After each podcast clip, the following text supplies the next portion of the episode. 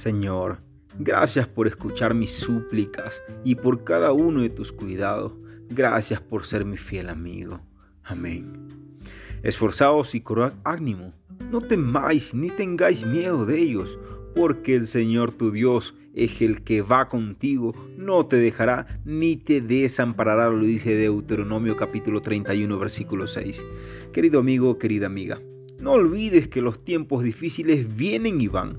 Algunos de ellos preparan tu carácter para mejorar tus decisiones y acciones. Otros te mostrarán cuál es la condición de tu corazón respecto a las dificultades.